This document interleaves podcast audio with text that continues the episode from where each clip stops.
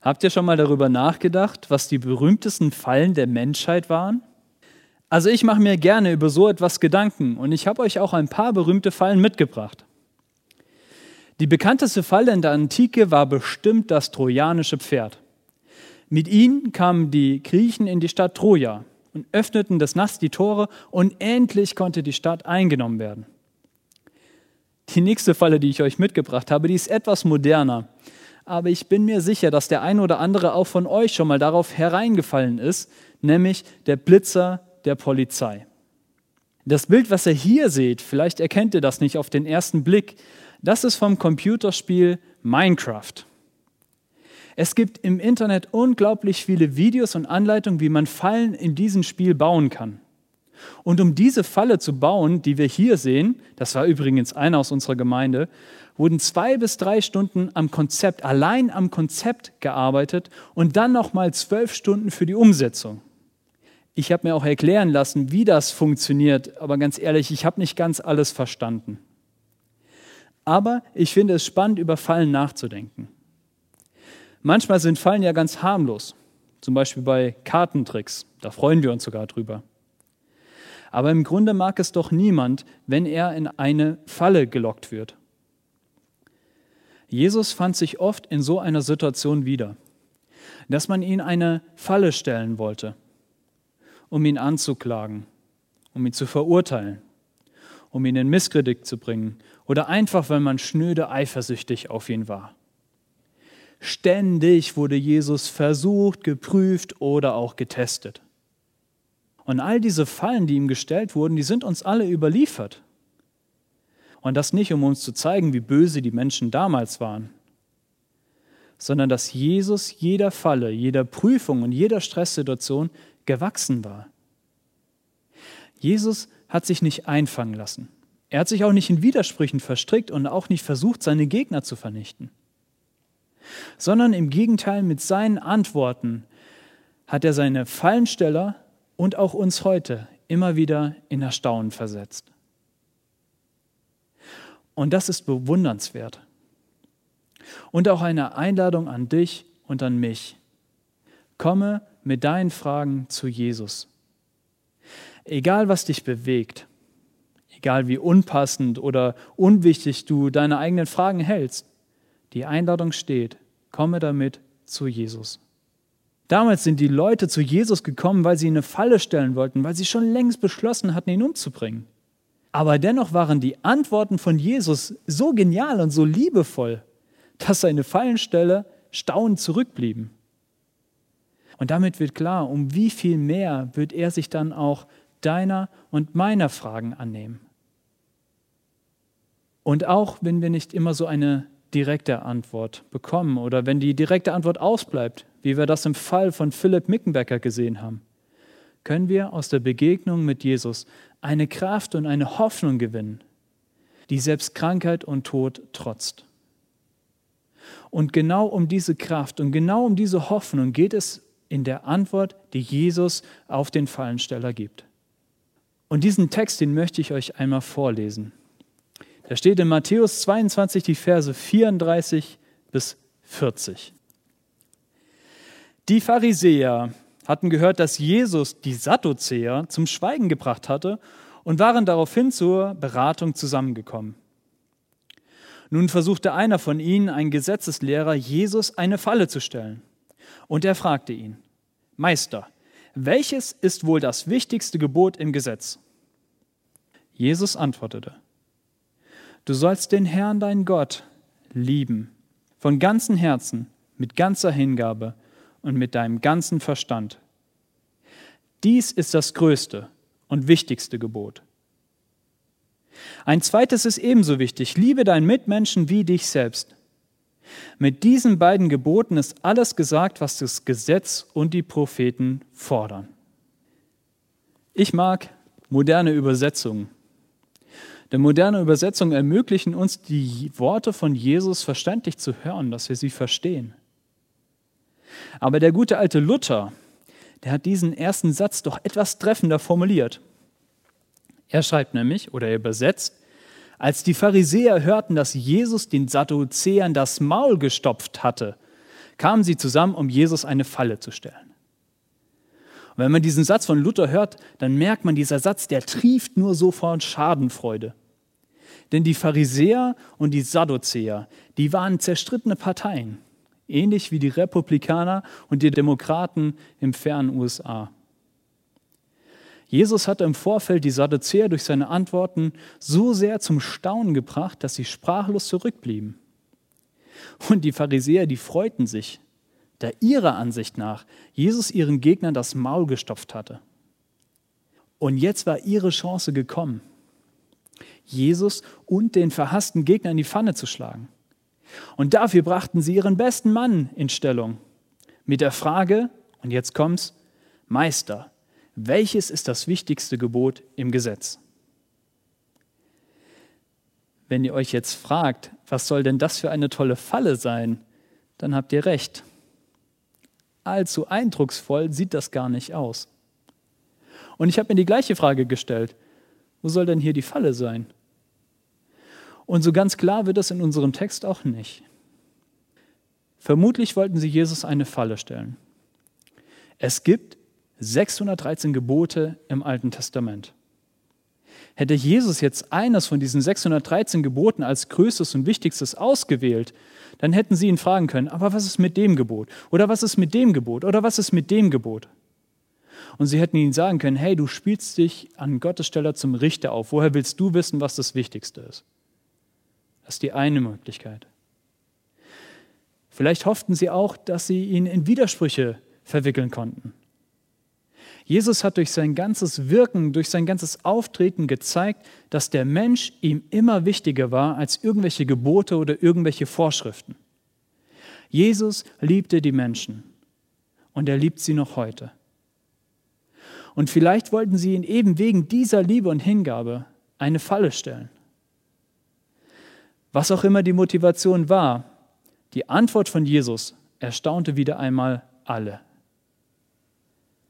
Jesus antwortet auf diese Frage, auf diese Falle, du sollst den Herrn, deinen Gott, lieben von ganzem Herzen, mit ganzer Kraft und mit deinem ganzen Verstand. Das ist das größte und wichtigste Gebot. Ein zweites ist ebenso wichtig. Liebe deinen Mitmenschen wie dich selbst. Und hier erkennt man, warum Jesus Meister genannt wird. Denn Jesus schafft es hier mit zwei, drei Sätzen, die ganze Absicht der fünf Bücher Mose, ja des gesamten Alten Testamentes einfach mal so zusammenzufassen. Und das auf so einfache und geniale Art und Weise, dass es jeder verstehen kann. Und dabei war das noch nicht mal was Neues. Du sollst den Herrn, dein Gott, lieben. Das war der bekannteste Vers aus dem Alten Testament. Zweimal am Tag wurde er im Tempel verlesen. Schon Kindern brachte man diesen Vers bei. Ja, es war der erste Vers, den Kinder auswendig lernten. Und auch das zweite Gebot, das war durchaus bekannt. Jesus predigte super gern über das Kapitel, in dem dieser Vers stand. Beides ist also überhaupt nichts Neues. Aber Jesus hat es geschafft, das meisterlich zu verbinden. Und Jesus stellt dadurch in den Mittelpunkt, was eigentlich schon immer in den Mittelpunkt gehörte. Und das ist, dass im Kern des Glaubens an Gott es nicht um Gesetzesvorschriften oder Reinheitsgebote oder To-Dos oder Pflichten, die wir uns selber auferlegen geht, um ein möglichst heiliges Leben zu führen. Um all diese Dinge geht es nicht, sondern es geht um etwas noch viel, viel Wichtigeres, um die Liebe zu Gott dem Vater im Himmel. Es ging in all den Jahren um nichts anderes, sondern Gott von ganzem Herzen, mit ganzer Hingabe und mit deinem ganzen Verstand zu lieben. Ich könnte jetzt Stunden damit verbringen, über die einzelnen Aspekte vom Herz oder Hingabe oder ganzen Verstand zu sprechen und es aufzudröseln. Aber Rob Osher hat uns eine super Zusammenfassung geliefert. Denn das, was hier gefordert wird, ist so einfach wie genial. Du sollst Gott all in lieben. Mit allen alles auf eine Karte setzen. Gott all in lieben. Was aber bedeutet hier All-in lieben? Das erinnert mich wieder an die Real-Life-Guys und ihren Wunsch. Gehe raus ins Real Life, gehe raus ins echte Leben. Bleibe kein passiver Zuschauer, der nur auf dem Handy zuschaut, sondern lebe und erlebe dein Leben. Denn das Gleiche, das gilt auch für den Glauben an Gott. Schau nicht von der Seitenlinie aus zu, triff deine eigenen Entscheidungen und wage den Sprung ins kalte Wasser und den Glauben an Jesus. Es gibt ja zwei Arten, einen kalten See oder ein Schwimmbad zu betreten. Die erste Art, ich nenne das mal den vorsichtigen Storchengang. Da gehen die Leute so ganz, ganz vorsichtig ins Wasser und dann benetzen sie so ihre Füße so ein bisschen mit Wasser und frieren sich einen ab und es dauert Stunden, bis sie dann irgendwann im Wasser sind. Die zweite Möglichkeit, die mir auch eher liegt, ist einfach, indem man eine große, fette Arschbombe ins kalte Wasser macht. Und klar, das Herz klopft bis zum Hals kurz vorm Sprung. Und es gibt auch kein Zurück mehr, wenn ich einmal in der Luft bin. Aber es gibt kein besseres und lebendigeres Gefühl, als in dieses kalte Wasser einzutauchen. Das ist pures Leben. Und das ist genau das, zu dem Jesus uns hier einlädt. Gott von ganzem Herzen, mit ganzer Hingabe, mit ganzem Verstand zu lieben, bedeutet eben alles zu geben, nichts zurückzuhalten und eine fette Arschbombe in Gottes Liebe zu wagen. Wenn man sich die Real-Life-Guys-Videos anguckt, dann bekommt man den Eindruck, dass sie gar keine andere Möglichkeit kannten, einen See zu betreten, als einfach voller Freude hineinzuspringen. Und wenn man sich Philipps Interview ansieht, dann merkt man auch schnell, dass man hier auf jemanden trifft, der Gott wirklich von Herzen und all in liebte. Kein Storchengang, kein Zögern. Philipp sagt das mal selbst in einem Interview. Das Entscheidende ist, dass man ein ehrliches Herz hat, das nicht festgelegt ist und das sagt, hey Gott, egal was passiert, ich lege es dir hin und ich habe meinen Frieden damit gemacht. Und genau diese Hoffnung und dieser Glaube, dieses ehrliche Herz, das hat Philipp bis zum Ende getragen. Auch ich habe in meinem Leben schon den ein oder anderen Absprung in Gottes Liebe gewagt. Manchmal voll lauter Freude, manchmal aus Not und Traurigkeit heraus. Aber eines kann ich euch sagen, ich habe es nie bereut. Es gibt nichts Genialeres, als in Gottes Liebe einzutauchen, Gott all in zu lieben und zu erleben, dass er uns fängt und trägt. Ich mochte diesen Vers schon immer. Ich bin auch nicht wirklich ein Fan von halbherzigen Entscheidungen. Ich springe auch lieben gern einfach so ins kalte Wasser. Aber vor einiger Zeit hat mir eine Person aus der Gemeinde auf einen Widerspruch aufmerksam gemacht, der in diesen Versen steckt. Da steht ja drin, und Jesus sagt es ja selbst, du sollst Gott lieben. Ja, sogar ihn all in lieben, nicht zurückhalten. Jetzt kommt natürlich die Frage, wie kann man denn Liebe einfordern? Wie kann man denn Liebe erzwingen? Das geht doch gar nicht. Liebe und Zwang, die schließen sich aus. Und genau das führt uns zu einer tieferen Wahrheit, die hinter diesen Versen steckt. Denn dadurch, dass Jesus gerade diesen beiden Verse ausgewählt hat und dass er es ist, der sie ausspricht, knüpft er diesen beiden Verse an sein Wirken und an seine Botschaft. Mal ein bisschen Theorie. Wenn einer Liebe erzwingen kann, dann wäre das Gott. Denn wenn wir von einem allmächtigen Gott sprechen, dann kann er per Definition auch Liebe erzwingen. Aber Gott entscheidet sich für einen anderen Weg. Er entscheidet sich gegen den Zwang und für die Freiheit, die Jesus uns bringt. Im 1. Johannesbrief 4, Vers 10 ist das wunderbar ausgedrückt. Da steht, das ist das Fundament der Liebe. Nicht, dass wir Gott geliebt haben, sondern dass er uns geliebt hat und seinen Sohn zur Versöhnung unserer Sünden, unserer Fehler gesandt hat. Und jetzt kommt ein ganz, ganz wichtiger Satz. Gott hat uns zuerst geliebt. Und genau das macht aus unserem Vers keinen Zwang, sondern eine Einladung. Denn das, was wir tun, ist immer eine Antwort auf das, was Jesus schon für uns getan hat. Jesus ist für dich und für mich all in gegangen. Er ist es absolut wert, dass man auch für ihn all in geht. Und deswegen schaue ich in all meinen Zweifeln an mir selbst oder an Gott, in meinen dunkelsten Stunden, schaue ich auf diesen Jesus. Denn Jesus hat mir seine Liebe gezeigt. Er steht fest für alle Zeit. Jesus liebt mich. Er ist für mich all in gegangen. Und er liebt auch dich. Auch für dich ist er all in gegangen.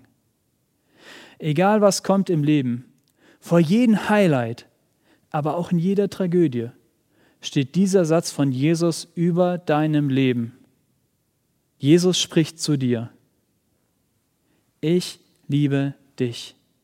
Ich liebe dich von ganzem Herzen, mit ganzer Hingabe und mit meinem ganzen Verstand.